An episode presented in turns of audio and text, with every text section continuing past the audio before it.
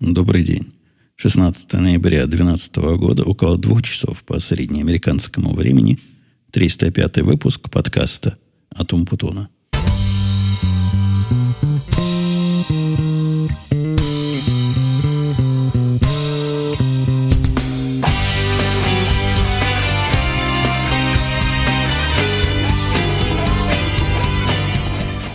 Опять пятница, опять рабочий день.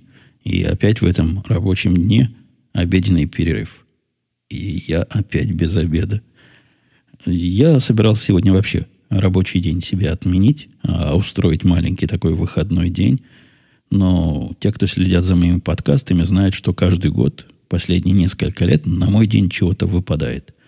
Разная, разной степени гадости, но ничего хорошего со стороны работы не выпадает. Но и вот в этот раз – работу подготовил сюрприз. Сегодня последний день, так сказать, дедлайн переезда наших сервисов. Поэтому вечером у меня будет много-много тут разной активности, когда переключение начнется. Да, день рождения у меня действительно есть. Скайпы и прочие социальные источники моего возраста вам никак не врут. Спасибо всем, кто поздравил. Я, я ценю. Не смог каждому ответить лично спасибо, но вот теперь всем Всем, кто поздравил, говорю обобщенно. Спасибо вам всем. Мне было приятно. Некоторые были такие нестандартные поздравления. Они, они личные, я их зачитывать не буду. Но, знаете, все-все я прочитал, всему-всему порадовался. Спасибо вам. И в третий раз.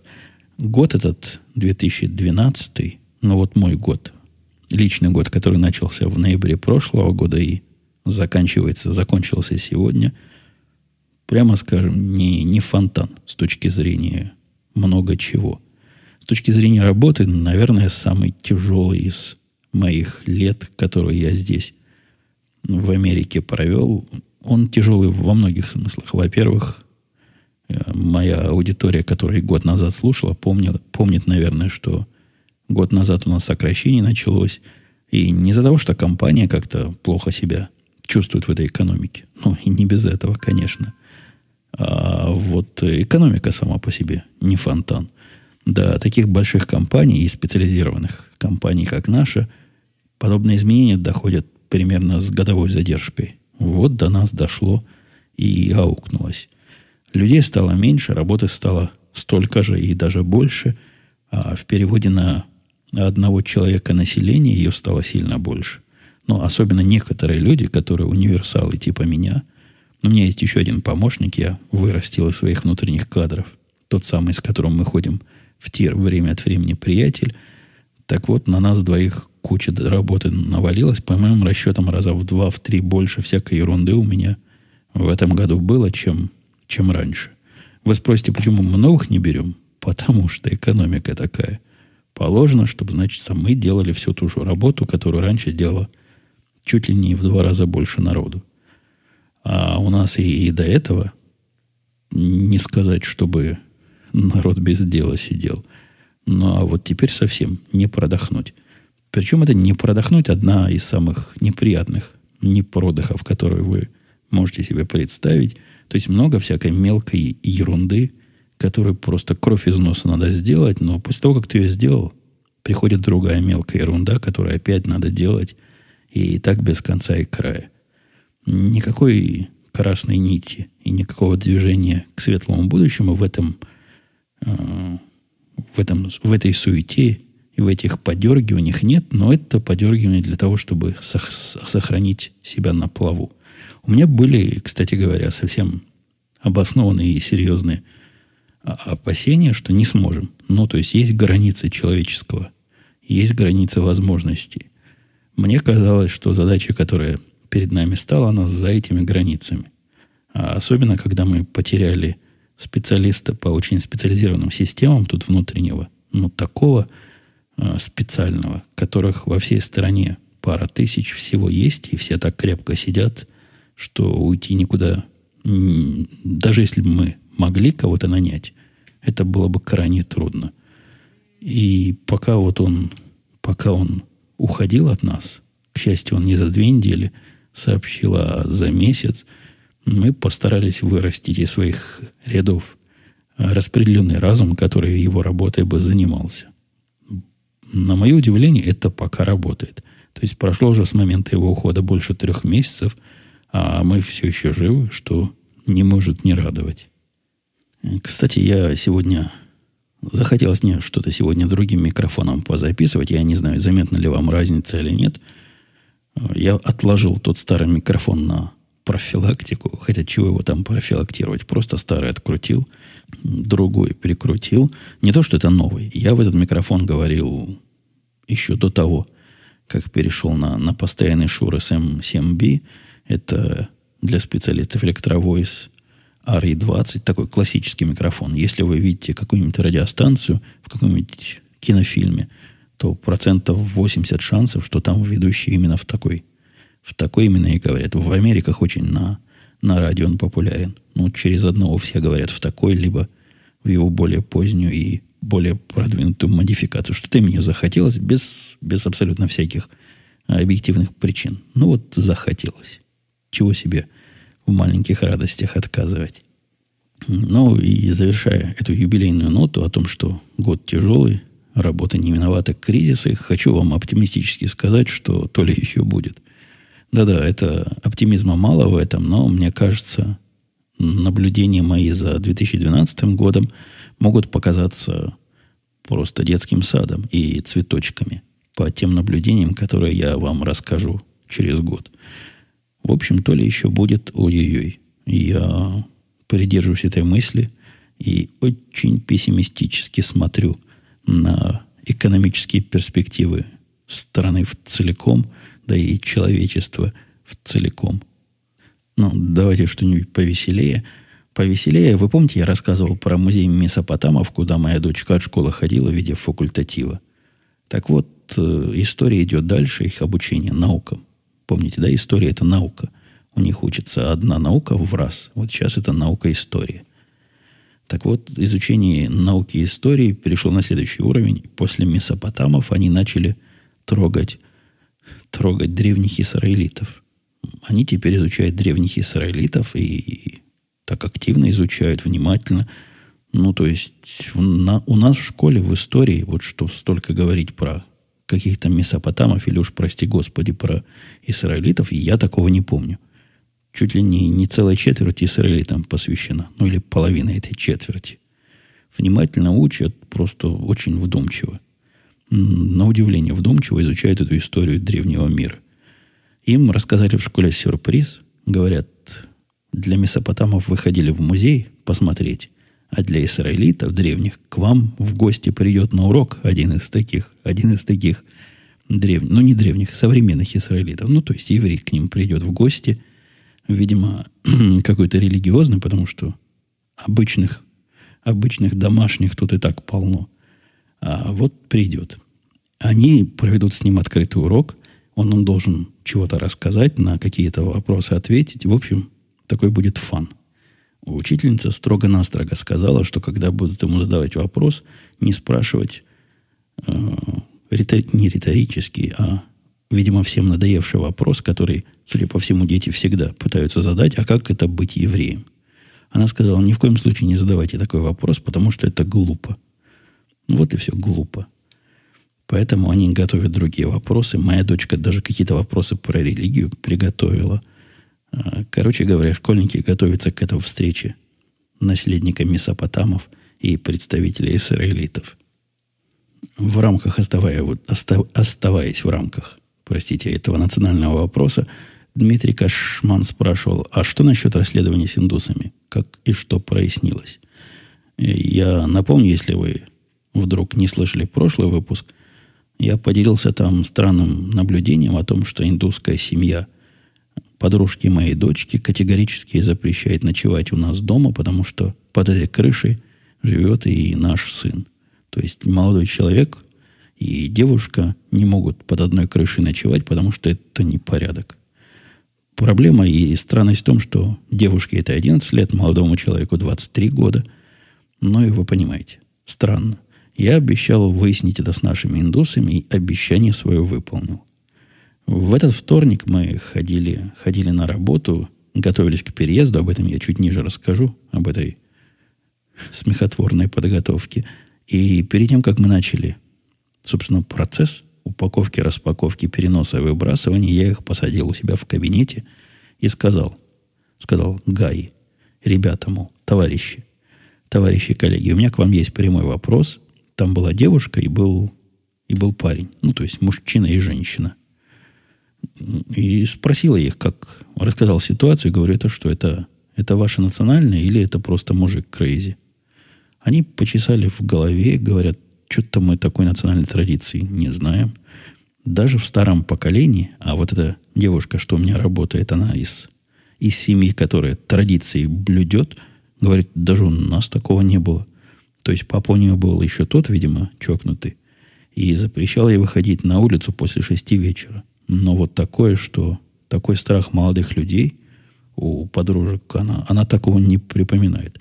Короче, общественный наш индийский совет подтвердил, что просто папаша чокнутый, а с индейцами это никак не связано. Выпуск у меня сегодня будет картинки, потому что и тем мало, и я плохо подготовился, да и вообще у меня день рождения. Можете представить, не до разговоров мне. Праздновать надо, коньяк пить.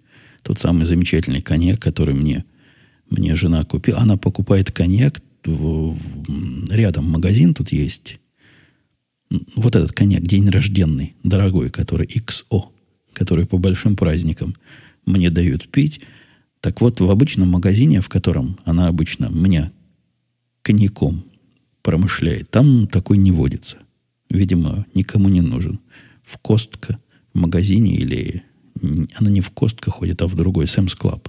Такой магазин-склад большой. Обычные коньяки в VSOP там полно, а вот XO не. Слишком для них, видимо, дорого. И ходит она за этим коньяком в другое место.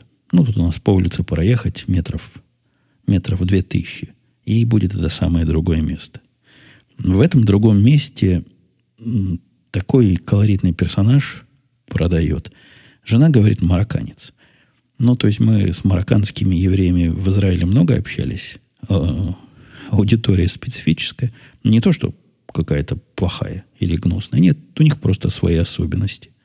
И у этого типичные такие особенности, а это в Израиле часто бывает, а в Америке встретить, ну, надо поискать. Там мне задавали вопрос, видел ли я в Америке русскую машину. Так вот, увидеть вот такого марокканца в американской среде обитания, но с израильскими привычками, это целое дело.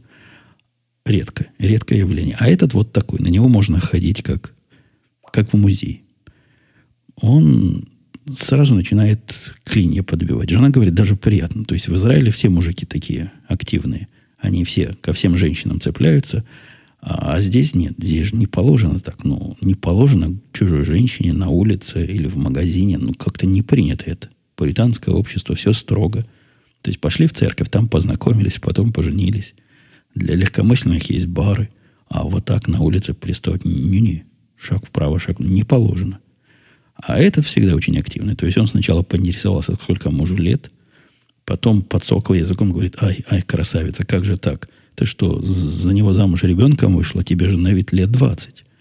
То есть, что ж муж такой старый для тебя? Ну, по-всякому. Подбивал клине, потом попытался перевести все это на коммерцию и всучить ей коньяк.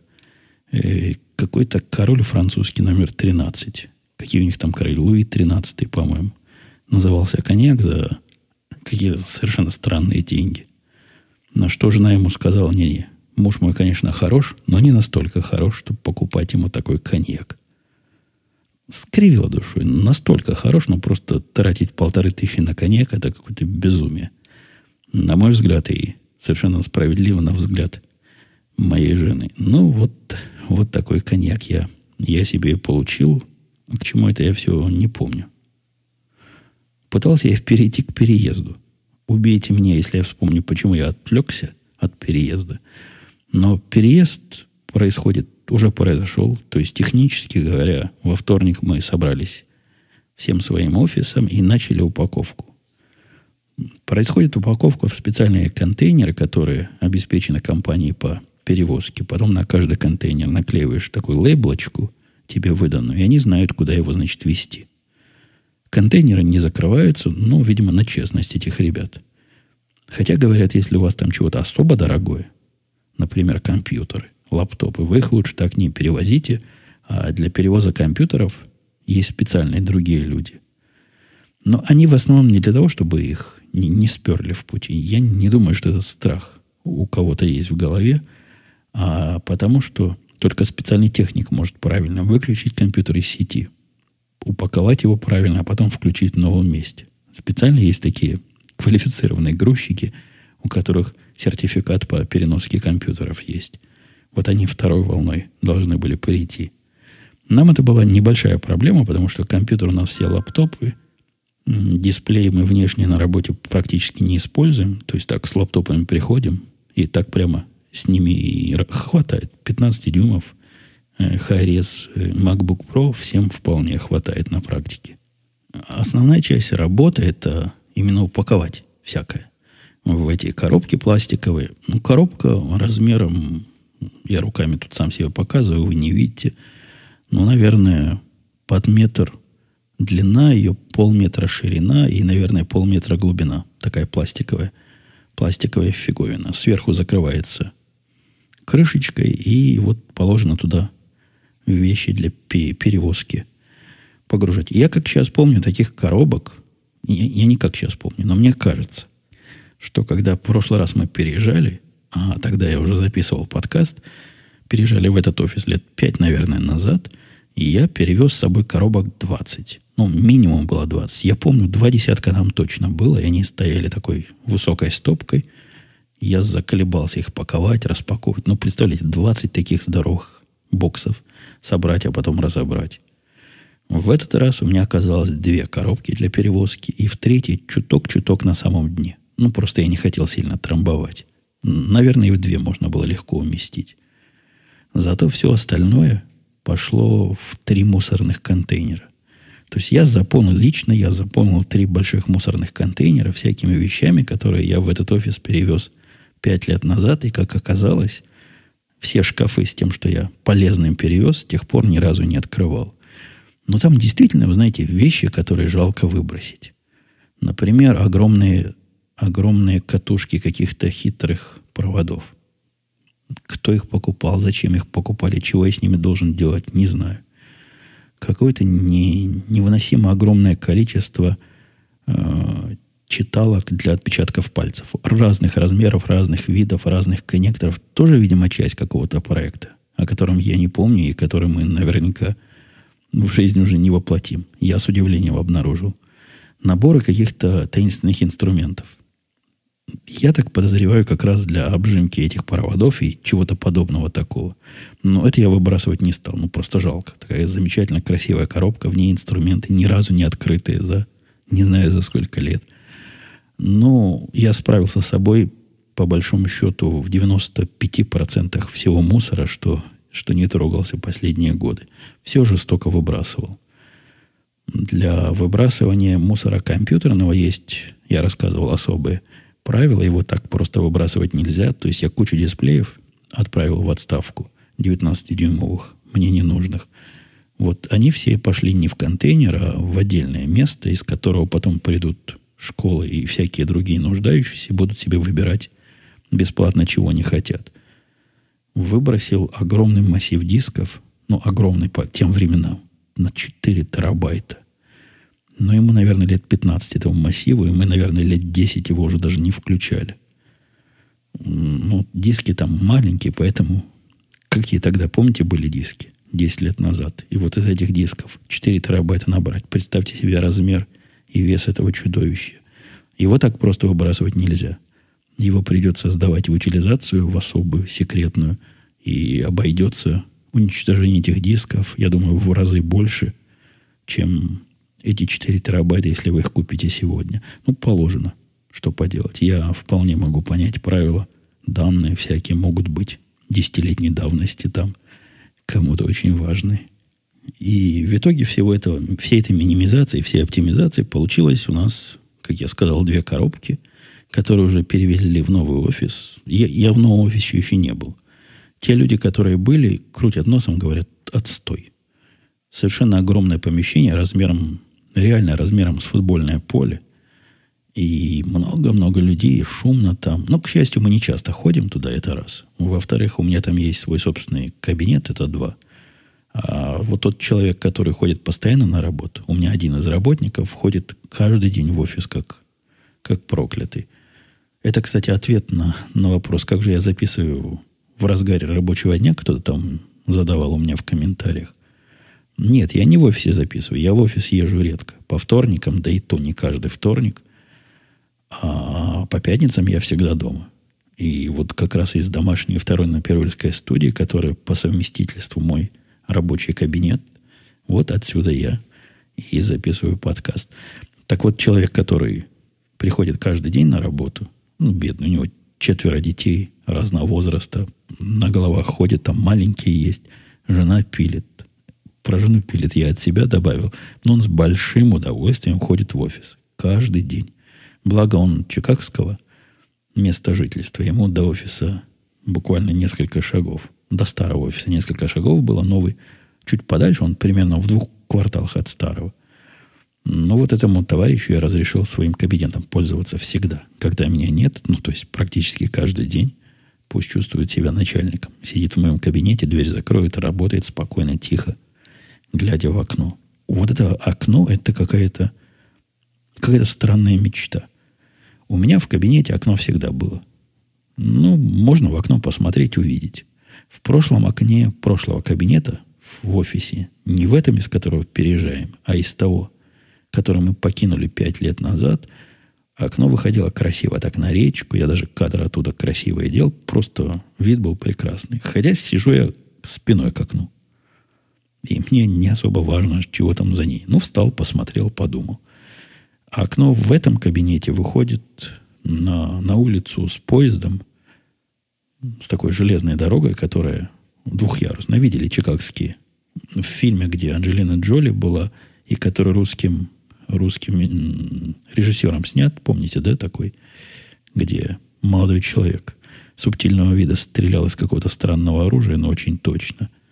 Так вот там они как раз такого поезда прыгали. Вот такое у меня проходит под, под окном. Ну, я на 12 этаже поезд, соответственно, на высоте, наверное, этажа второго поднят. Сказать, что это какое-то особое зрелище, не скажу. Куда выходит окно в моем новом офисе, понятия не имею. Так прикидываю, на озеро даже может выходить. То есть там до озера гораздо, гораздо ближе. Э, это я к чему? К тому, что у народа вот эта борьба за сиденье, за кубики, которые недалеко от окон, это какая-то борьба не за жизнь, а за смерть. Конкуренция дикая, не у наших. Мои какие-то спокойные. Я смотрел на чужих. Там чуть глотки друг другу не рвали, чтобы сидеть поближе к окну. Не, не, не понимаю этой мании. Но, но у них это очень и очень серьезно. Просто вопрос жизни и смерти. Ох, я, я только что заметил, что, оказывается, мой прибор для резервной записи, для резервных копий, который спасал нас тут с вами не раз, не два, не три, и даже больше, чем пять, мигал лампочка в режиме ожидания, но не записи. Это, это ужасная промашка, но я тут быстро остановил запись свою основную, скопировал в стороночку, то есть устроил себе руками запасную копию, надеюсь, надеюсь, все будет в порядке. Я тут о чем рассказывал? Я уже не помню, о чем рассказывал. Давайте я перейду к очередной теме – Потому что пока я в панике копировал, все, все мысли, что были, из головы уже ушли. Ходил я в очередной раз в тир, третий или четвертый раз, не помню.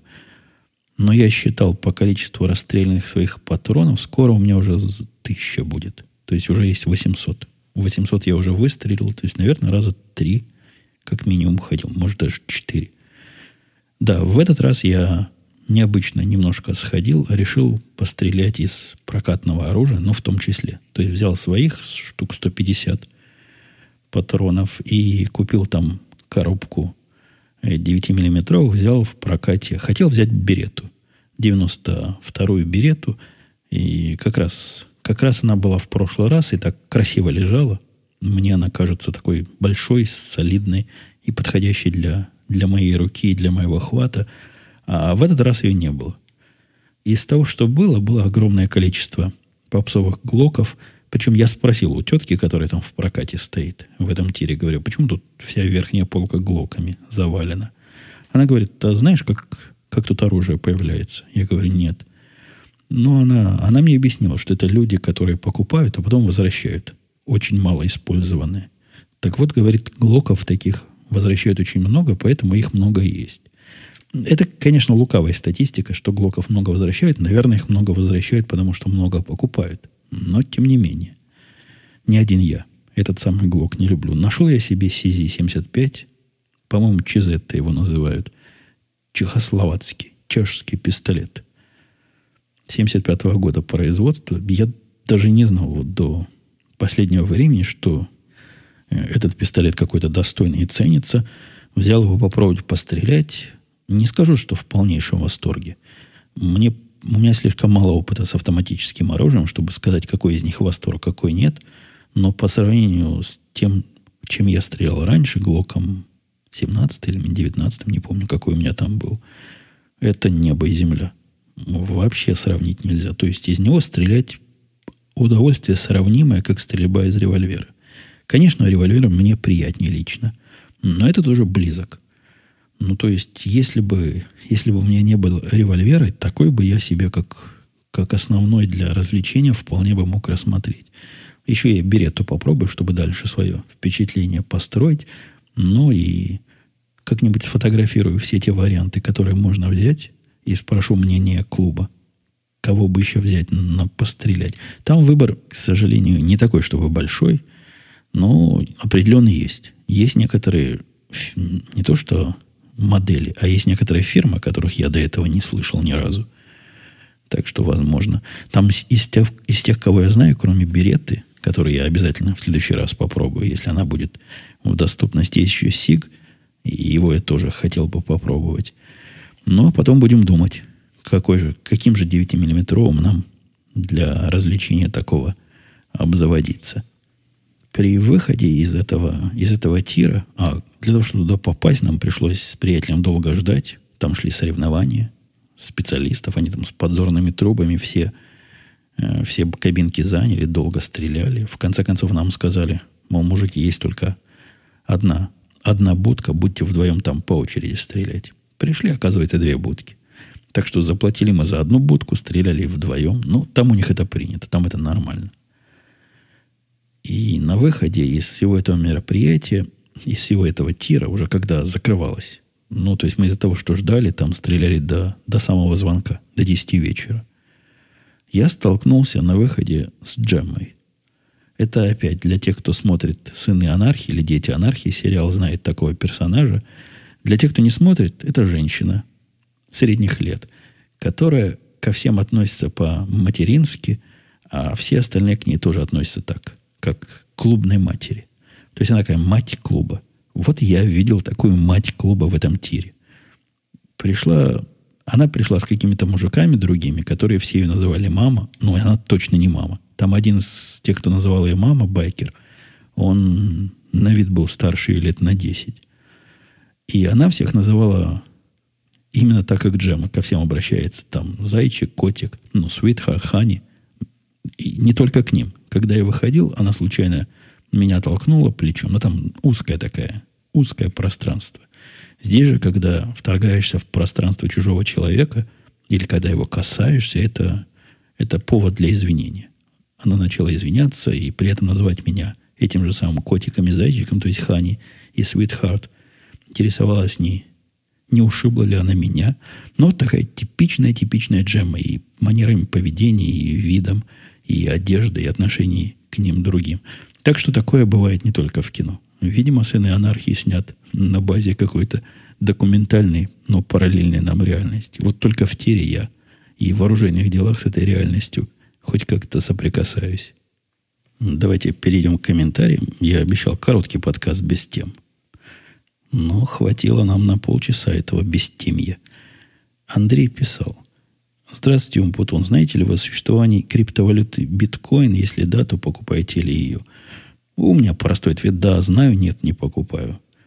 Почему-то знатоки и любители этой валюты часто меня не то что преследуют, но активно задают вот этот вопрос. Почему-то им очень про это интересно узнать. Ну вот, наконец-то я ответил. Да, нет. Знаю, не пользуюсь. Надеюсь, не будет следующего вопроса. Как у меня там в форум Спринге один человек спросил в таком, в таком ключе, русским способом задания вопроса, доколе вы будете, мол, умалчивать о вот таком-то шлеме? И почему вы о нем до сих пор не рассказали? Что за безобразие? На что я ему сказал? Шлем, шлем, который одевается вместо телевизора. Перед глазами у тебя экраны, в ушах у тебя, видимо, звук. И вот в этом шлеме либо в игры играешь, я понимаю, это его основное назначение, либо, э, либо телевизор, наверное, смотришь. Я ему прямо ответил, что, мол, ну, нет у меня такого шлема. Он продолжил допрос. А почему? Я сказал, за, за ненадобностью. На это он меня тоже заклеймил, что, мол, как же не надо, когда в нем все так хорошо видно. Но вот я, я надеюсь, про биткоин не будут меня заставлять его, их покупать, а, а потом рассказывать о своих впечатлениях. Как это происходит со шлемом. Гест, Гест говорил, тема про револьверы. Ты говоришь, что он надежный. Так проведи же опыт. Положи его в воду, довольно холодную, но хоть из-под крана, но лучше со льдом. Минут на 10, потом достань, пару раз стряхни и начни палить по мишени. Интересно, что будет? Просто русские пластики, а, пистики, господи, господи, пистики. Мы так пару раз испытывали, было окей. Его там правильно спросили, а что, собственно, ты ожидаешь, что будет? Ну, то есть, я не думаю, что цель эксперимента уважаемого Геста, чтобы довести мой револьвер до состояния, когда он взорвется в руке. Этого можно достичь более простыми способами, без воды. Ну, забить чем-то дуло крепко и попытаться стрельнуть. Не, ничего не будет от воды револьвера. Вы представьте, как он работает. Я не понимаю, зачем бы мне это надо было. Но зачем мне себе проблемы создавать, чтобы потом его чистить и опять смазывать. Для того, чтобы любопытство Геста удовлетворить. Но у меня и так очень понятная есть картина, как он работает, и я не вижу ни одной причины, по которой револьвер после вытаскивания из воды перестал бы стрелять. То там ломаться, простите, нечему. То есть потом, конечно, может что-то и заржавеет, если плохо смазать, если там какие-то пружинки есть. Может, в этом смысл дождаться, пока заржавеет пружина, и понять, что он недостаточно надежен был. Я с этим пистиком, как писал Гест, я проводить подобный опыт не буду за полнейшей ненадобностью и некой даже глупостью такого эксперимента. Добрый день, Евгений. Писал Волос 86. Относительно давно слушаю ваш подкаст с выпуска 200-230 и считаю его лучшим на русскоговорящем подкаст-пространстве и всем рекомендую. Спасибо, правильно считаете. Дорогой слушатель, правильно рекомендуешь. У меня к вам несколько вопросов. Один сериальный, один политический. Смотрели ли вы сериал «Как я встретил вашу маму» и британский сериал «Отбросы»? И всегда как к ним относитесь? Э, ну, вашу маму я смотрел. Правда, я не потянул дойти до... По-моему, на пятом сезоне мы сломались семейно. И как-то дальше не пошло. То ли нам надоело, то ли чего-то помешало, то ли еще чего-то. Хотя сериал забавный несомненно, забавный. Отбросы мы немного смотрели, но тоже не пошло семейно. Я же сериалы двух видов смотрю. Те, которые я могу сам смотреть, ну, типа «Детей анархии», и те, которые мы смотрим с удовольствием всей семьей. Этот ни в одну категорию не попал. Ни в лично для меня э, достаточно, достаточно интересно, ни лично для всей семьи, не лично, общественно для всей семьи. В общем, он где-то между, между-между и не попал. Ну, примерно какие Breaking Bad. Про него там тоже многократно спрашивали. Он, я его просмотрел первый сезон, половину второго и, и остановился. Что-то мне он надоел. А, по поводу английского сериала. Да, это по поводу английского и было. Да, британский. Британский же это английский. А, как относитесь к тому второй вопрос, что Пуэрто-Рико станет 51-м штатом США? У меня как-то нет особого отношения. Говорят, на электоральную картину это повлияет, видимо, еще хуже, чем, чем она сейчас. Пуэрториканцы будут за демократов, и это будет им еще один штат со своими голосами, который может нам подпортить малину. Но у нас и так малина не особо сладкая, так что не буду пока по поводу нового 51-го штата расстраиваться. Практически я не знаю, как, если Пуэрто-Рико станет штатом, как это на меня повлияет. Оверлорд. Евгений, дорогой сэр, порекомендуйте, пожалуйста, новость про петиции об отделении некоторых штатов от США. Как вы относитесь к этой инициативе? Как к анекдоту отношусь я к этой инициативе. То есть, ну да, действительно инициатива есть. Инициатив подобного рода, если уж очень хочется покопаться, можно найти много. Это примерно в том стиле, как вы помните, был такой типа комик Задорнов. Он всякие законы находил, там 1800 какого-то года, и рассказывал про, про то, что нельзя чихать на улицах одного города, нельзя кашлять на улицах другого. Это примерно такого же уровня серьезности новость. Когда уважаемые люди, уважаемые издания на, на полном с таким суровым лицом это показывают, а потом народ, который еще меньше понимает в том, что он комментирует, начинает рассказывать, что это конец света, мол, Америка развалится, Техас из нее выйдет.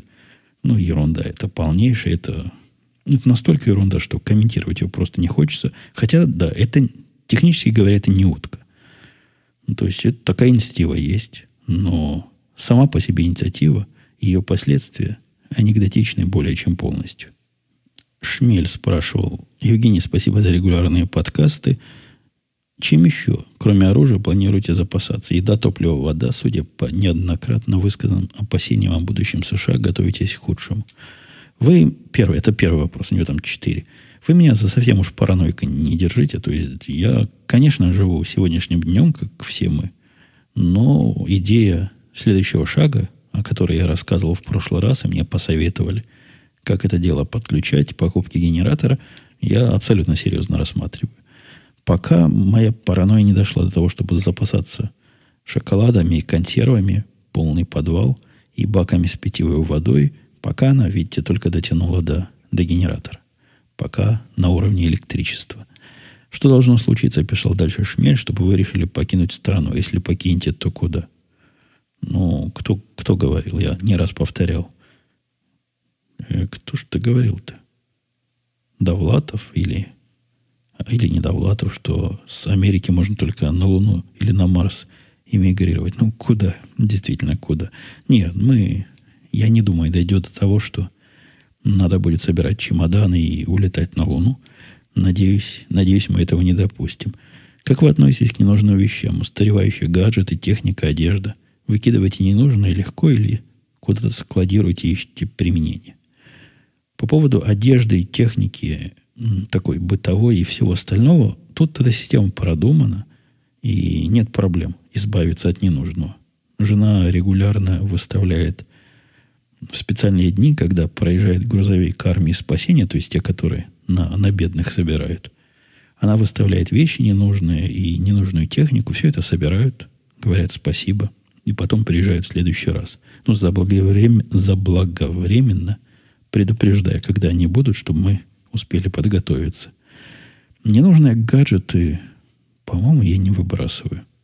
То есть совсем поломанный выбрасываю, а так у меня есть огромный-огромный такой шкаф стенный. Там целая комната теперь у меня в новом моем доме есть, в которой этих гаджетов иногда придешь, пороешься, что-нибудь такое найдешь, душе приятно. Ну, это вовсе не ностальгия, просто как-то выбрасывать рука не поднимается. Ненужные, да. Ну, а вдруг понадобится когда-нибудь? А место есть. Наверное, я поступлю так же, как и с прошлым, с прошлой моей темой переезда. Когда буду куда-нибудь переезжать или какой-нибудь порядок наводить, найду вещи, которые я забыл 10 лет назад или 5 лет назад. И вот который, про которые не вспоминал, наверное, выброшу жестоко. Не огорчает ли вас такой короткий отдых, спрашивал Шмель одна неделя. Не было желания отдохнуть более плотно 2-4 недели. Как в Америке обстоят с этим дела? Есть ли? Или у всех короткие отпуска? Да, по-разному бывает. Просто мне, мне скучно отдыхать долго. Это раз. Во-вторых, я еще, наверное, недельку отдохну на Новый год. Ну, а отпуска у меня, наверное, около месяца в год выходит. И я никогда не выгуливаю его до конца. Дмитрий спрашивал, Женя, а в чем, по-твоему, суть государства, роль государства в жизни народа? Какие функции оно должно выполнять? На этот вопрос и на многие другие мы с вами поговорим в следующем выпуске, потому что за две минуты про роль государства не, не потяну я рассказать. А подкаст уже пора, пора закрывать. Все, я напоминаю, это был 305 выпуск. И он окажется и появится там, где и все подкасты оказываются и появляются, на сайте podcast.com.com. И мы с вами услышимся на следующей неделе, как обычно, примерно в это же время. Пока.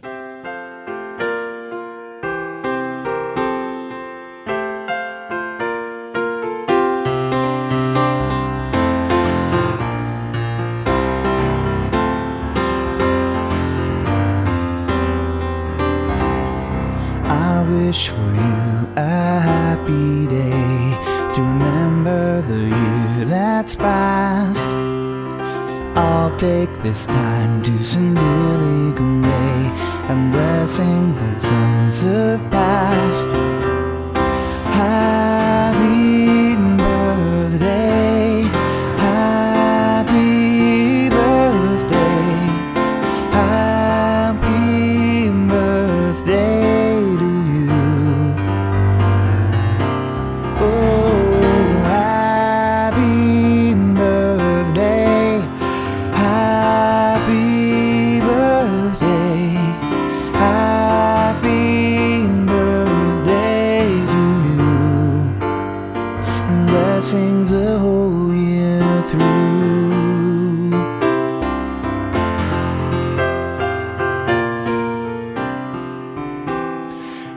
You are a special person to me. We think that you're so fine.